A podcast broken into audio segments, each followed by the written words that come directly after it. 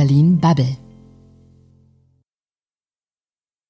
Die Berlin Bubble beschäftigt sich diese Woche mit der Schufa und dem Check Now Service, der in den letzten Tagen doch für relativ viel Aufregung gesorgt hat. Mein Name ist Egon Huschet.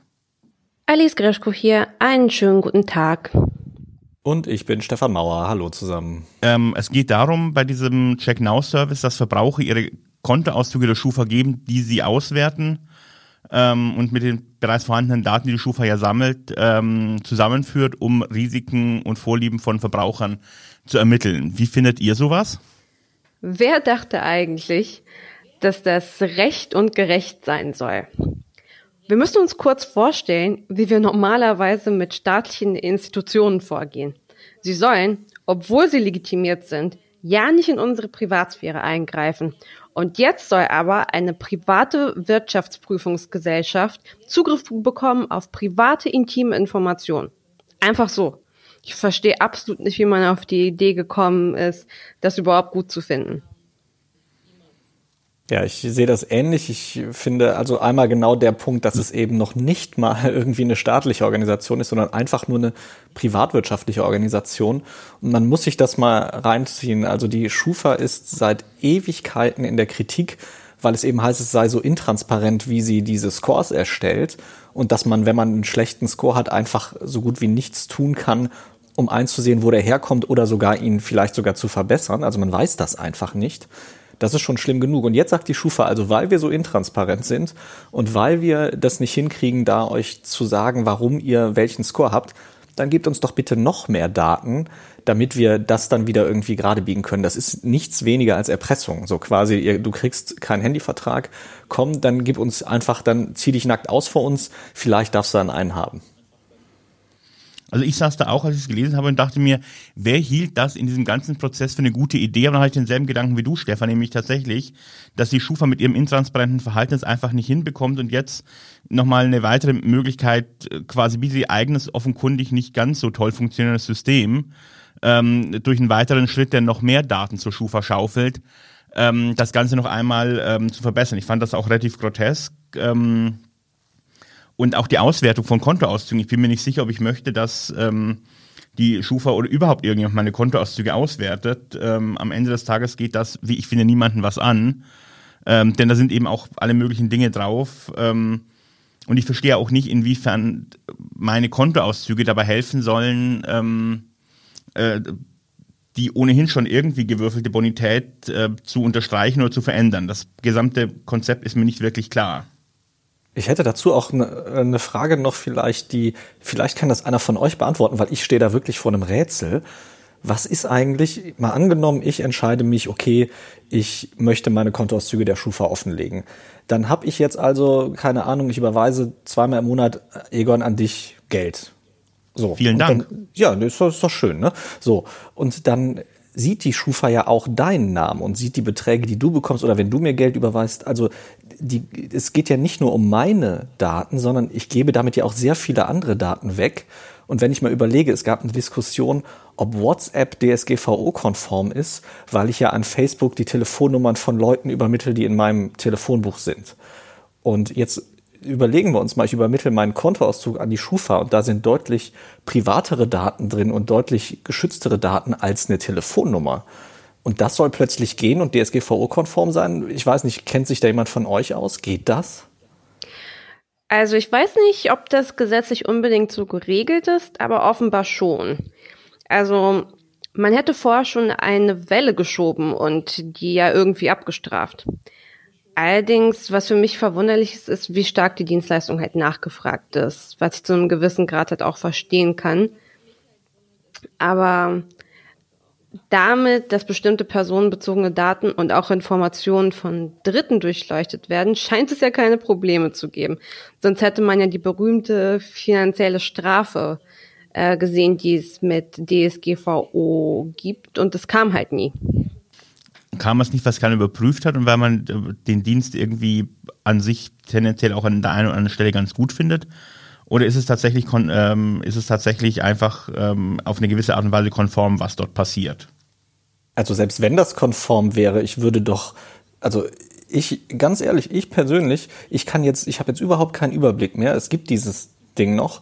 Was weiß denn ich, ob jemand, mit dem ich irgendwelche Kontobewegungen hatte, jetzt plötzlich sagt, ich lege meine Kontoauszüge offen. Und ganz ehrlich, ich würde das wirklich nicht wollen. Aber ich, es gibt ja überhaupt keine Möglichkeit für mich als jemand, der sagt, ich gebe meine Kontoauszüge nicht an die Schufa. Und ich möchte auch nicht, dass die Schufa Zugriff auf irgendwelche Kontobewegungen von mir hat. Das können jetzt einfach andere für mich entscheiden, dass die ihre Sachen offenlegen und damit also auch potenziell Dinge äh, und Transaktionen, die ich gemacht habe, dann äh, plötzlich an die Schufa gehen. Also ich habe da ganz ehrlich äh, eine Sorge jetzt und auch eine offene Frage, wo ich nicht weiß, wie das überhaupt legal sein kann bei so einer harten Regelung. Ich bin mir nicht sicher, ob Daten von Privatpersonen ebenfalls abgegriffen werden. Das würde ich doch too much finden. Ich glaube, von dem, was die Stufa bisher immer getan hat, das waren immer Verträge, das waren Zahlungen und Transaktionen mit Unternehmen, wo auch ein Vertragsbestand irgendwo Geltung hatte. Private Überweisungen spielen da, glaube ich, eher weniger eine Rolle. Aber wo soll denn sowas sortiert werden? Also wie, wie kann denn sowas getrennt werden, was was ist? Genau, also ich glaube, das geht ja gar nicht, dass die Schufa einfach sagt, also die, das heißt, wir vertrauen jetzt darauf, dass die Schufa sagt, wir schauen uns das nicht an, wenn es eine private Transaktion ist. Also äh, so viel Vertrauen habe ich ehrlich gesagt in den Laden nicht. Aber sie schauen sich da, glaube ich, auch schon an. Bloß, die nehmen es nicht in ihr Scoring, beziehungsweise wird nicht stärker reingewertet. Aber die Daten sind ja dann trotzdem da bei, bei denen. Und äh, theoretisch sitzt dann da ein Mitarbeiter oder eine Mitarbeiterin der Schufa und kann also sehen, wann ich mit welchem Betreff wie viel Geld an wen, an jemand überwiesen hat, der habe oder von der Person bekommen habe, die halt ihre Kontoauszüge offengelegt hat. Zumindest, wenn es nach ihrem Plan ginge.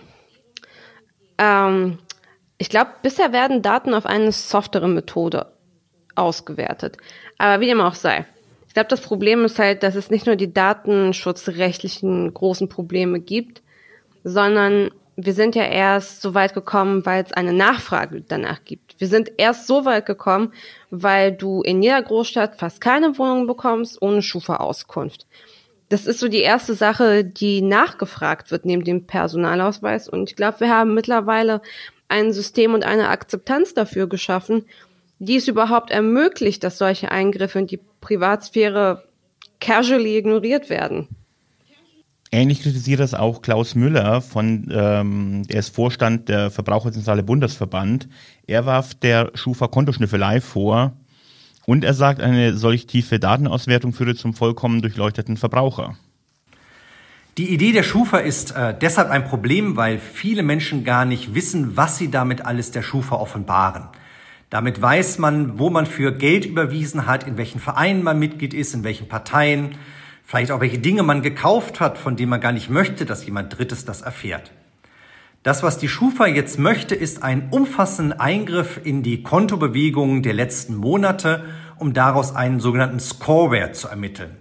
Keiner weiß genau, was das nachher für ein Wert sein wird. Wie dieser Wert ermittelt wird, weil das ist ein Geschäftsgeheimnis der Schufa. Und darum ist das eine Form der Kontoschnüffelei, vor der wir erstens deutlich warnen.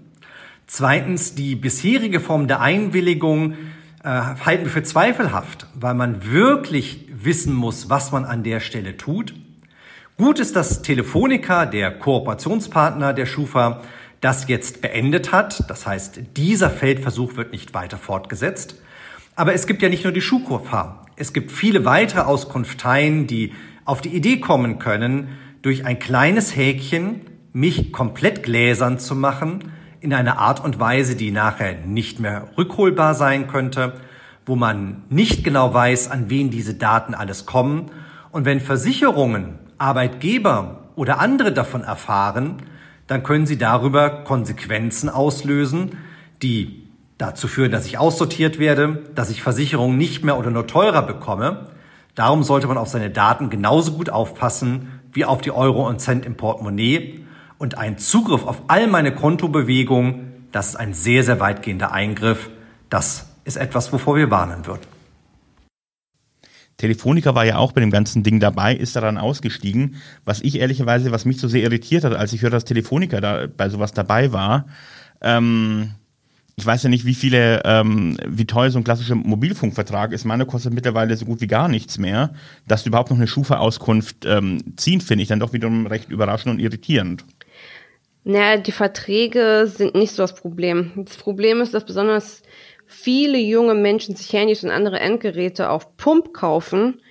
Und es gibt mittlerweile eine ziemlich hohe Schuldenquote unter jungen Menschen unter 25, weil sie zum Beispiel unbedingt das neue iPhone haben wollten. Ja, von daher, ich kann ja verstehen, dass man Interesse daran hat zu wissen, ob eine Person, mit der ich jetzt einen Vertrag abschließe zur Finanzierung eines Smartphones oder eines anderen Endgeräts, tatsächlich auch die Möglichkeit hat, alles zu bezahlen. Aber ich finde es auch gut, dass Telefonica offenbar eingesehen hat, dass die Methode, die da angestrebt wird, auch nicht der richtige Weg ist. Genau, also das ist, denke ich, genauso wie du sagst, Alice. Es wird ja in der Regel werden diese Verträge ja auf zwei Jahre abgeschlossen und es gibt relativ große Incentives am Anfang, damit man eben zu einem bestimmten Anbieter geht. Seien das jetzt irgendwelche Einmalzahlungen oder Zuschüsse zu einer Hardware oder so. Das führt ja schon dazu, dass dann am Ende die ein relativ großes finanzielles Risiko eingehen, zumindest wenn sie es millionenfach machen, so wie es ja nun mal bei Mobilfunkverträgen der Fall ist. Und also, dass man erstmal als Mobilfunkunternehmen sagt, okay, bei uns können auch Leute einen Vertrag abschließen, die das bei anderen nicht können. Und wir wollen auf der anderen Seite natürlich trotzdem eine gewisse Sicherheit haben, dass die Zahlungen trotzdem kommen. Also aus einer rein wirtschaftlichen und betriebswirtschaftlichen Sicht kann ich das voll verstehen, dass Telefonica dabei ist. Ich denke, sie werden sich jetzt zurückgezogen haben, weil sie eben gemerkt haben, wie groß die Kritik an der ganzen Geschichte dann doch ist am Ende. So, die Frage ist aber jetzt tatsächlich letztendlich, das war ein Versuch der Schufa, ihr eigenes System, was offenkundig möglicherweise nicht immer ganz so gut funktioniert, da nochmal eine Option zu geben, ähm, ähm, den Score zu verändern. Ähm, was bedeutet das eigentlich für die Schufa insgesamt, dass sie offenkundig nach Wegen suchen müssen, ähm, ihren eigenen, ähm, ihr eigenes System durch Umgehung oder zumindest Überwindung des Bankgeheimnisses äh, zu fixen? Ja, das ist doch auch schon eigentlich ein Zeichen, oder? Wenn eine, ein Unternehmen, was also sich damit, damit wirbt sogar, dass es sagt, wir können dir vorhersagen, wie groß die Gefahr eines Kreditausfalls bei einem Menschen ist, dass die also offensichtlich ein System haben, was so viele Lücken hat, dass man eben solche riesigen Datenabgriffe braucht, um das wieder zu reparieren. Also das spricht ja nicht dafür, diese Zugriffe zu erlauben, sondern das spricht dagegen, dass die ein funktionierendes System haben. Und das spricht dafür, dass man mal grundlegend überlegen sollte, ob das überhaupt legitim ist, so einen Stempel auf einen Menschen drauf zu machen und damit wirklich ganze Lebensentscheidungen zu beeinflussen. Das kann ja hin bis zum Hauskauf gehen, wo man dann keinen Kredit mehr bekommt. Ja, ich finde es auch einfach sehr fatal, wie langfristig so eine Schufa-Bewertung wiegt. Menschen verlieren die Möglichkeit auf Mietwohnungen und werden damit in echt unangenehme Situationen manövriert. Und ich meine, klar, auf ein Smartphone kann man verzichten, aber auf eine Wohnung nicht. Und das ist schon echt ein sehr, sehr gefährliches Pflaster, auf dem man sich bewegt. Die Frage ist aber, wer muss das Ganze lösen? Ist es etwas, was die Politik lösen muss oder ist das etwas, was der Vermieter lösen muss, indem er sich tatsächlich von dieser Schufa-Gläubigkeit trennt? Ich glaube, Vermieter werden sich nicht von der Schufa-Gläubigkeit trennen. Ich meine, klar, es gibt halt niemals Garantie, ob äh, trotz Schufa-Bonität ähm, die, die Mieterinnen und Mieter ihre Beiträge zahlen können, ihre Miete zahlen können. Aber ich glaube, es ist halt der erste Indikator, der ihnen helfen kann.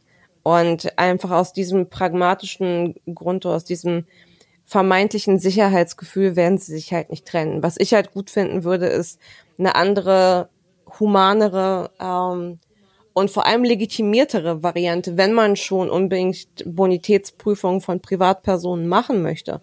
Irgendein softeres Ampelsystem, was nicht alle Daten äh, direkt auch anderen Leuten zeigen würde. Ähm, ich verstehe halt nicht, warum es unbedingt irgendeine willkürliche äh, Wirtschaftsprüfungsgesellschaft sein muss, die das irgendwann erfunden hat und äh, die jetzt die Hoheit über die Daten von Millionen von Bürgern hat. Ja, ich denke auch, die eine oder ein Problem ist ja sicherlich auch, dass es nun mal eben in den Händen dieser wirklich sehr intransparenten privaten Firma liegt. Ich denke, dass man da auch sehr viel Vertrauen zurückgewinnen könnte oder überhaupt erstmal gewinnen könnte, wenn es eben anders organisiert ist, sei es jetzt irgendwie genossenschaftlich oder so, dass also die Menschen, die wirklich ein Interesse daran haben, zu sagen, ja klar, ich möchte natürlich auch, dass, äh, dass meine Glaubwürdigkeit irgendwie bestätigt wird, sage ich mal, dass die aber sagen, das lasse ich aber nicht von irgendeiner anonymen privatwirtschaftlichen Firma machen, sondern das soll halt irgendwie transparentere Strukturen sein und auch transparentere Besitzstrukturen, weil am Ende will die Schufa ja auch noch Geld verdienen. Das kommt ja noch dazu, hat also ganz klar Interessen, die auch dem Scoring ja eigentlich entgegenlaufen. Mich würde euer Ausblick interessieren. Ich meine, wir sind uns ja relativ einig, dass die Scoring-Ideen ziemlich daneben sind von der Schufa. Allerdings, was glaubt ihr denn, wie es kommen wird? Ähm, glaubt ihr, dass die Schufa ihre Kompetenzen erweitern wird und mehr Daten abgräbt? Oder was ist eure Perspektive? Also ich glaube schon, dass sie alles versuchen wird, um ihre Kompetenzen so weit wie möglich zu erweitern, was wir ja jetzt an dem Fall auch sehen. Also wenn sie das darf und kann und nicht gebremst wird, glaube ich nicht, dass die Schufa von sich aus auf die Idee kommt, sich selber stärker zu regulieren. So sehe ich das auch, Stefan. Denn in der Tat, ich glaube, je mehr Daten sie haben, ähm, desto mächtiger ist das Ganze und desto weniger kommt man eben an ihnen vorbei und desto mehr Geschäft machen sie. Und das ist das, was ich da insgesamt an dieser gesamten Situation für etwas schwierig und frevelhaft halte. Wir sollten auf jeden Fall die Augen offen halten, was das Justizministerium sagt. Ich kann mir nämlich nicht vorstellen, dass das Justiz- und Verbraucherschutzministerium da einfach locker flockig drüber hinwegsehen wird, wenn erweiterte Kompetenzen ein Screening von Privatkonten bedeuten würden. Aber inwiefern soll die Politik reagieren? Denn offenkundig ist es, ist es ja legal, nur Telefonik hat das irgendwie eingestellt, weil sie es irgendwie nutzlos fanden, beziehungsweise weil sie da davon ähm, Befürchtungen hatten. Man kann eine Alternative entwickeln. Also ich glaube, man kann immer sehr viel Schlechtes, zumindest auch ein Stück weit abfedern, wenn man eine eigene Alternative entwickelt. Und wie gesagt, was ich gerade meinte, ein Ampelsystem, was irgendwie softer ist oder äh, eine Bonitätsprüfung, die verbraucherschutzrechtlich konformer und humaner ist in dem Sinne, dann müsste man halt nicht auf die Schufa unbedingt zurückgreifen. Aber momentan, die Alternativlosigkeit drängt ja die Menschen dahin, dieses Angebot auch zu akzeptieren. Ja, außerdem, ich bin mir auch nicht so sicher, ob es wirklich, wirklich alles so legal und gesetzeskonform ist. Also ich könnte mir schon vorstellen, dass es da eine Klage geben wird von Leuten, die zum Beispiel sagen, ich möchte nicht als Dritter, dass meine Daten quasi freigelegt werden, indem jemand anders seine Kontoauszüge äh, an die Schufa gibt. Wir werden das Thema auf jeden Fall in den nächsten Ta Tage, Wochen und Monate verfolgen. Ich danke euch, liebe Runde. Vielen Dank auch.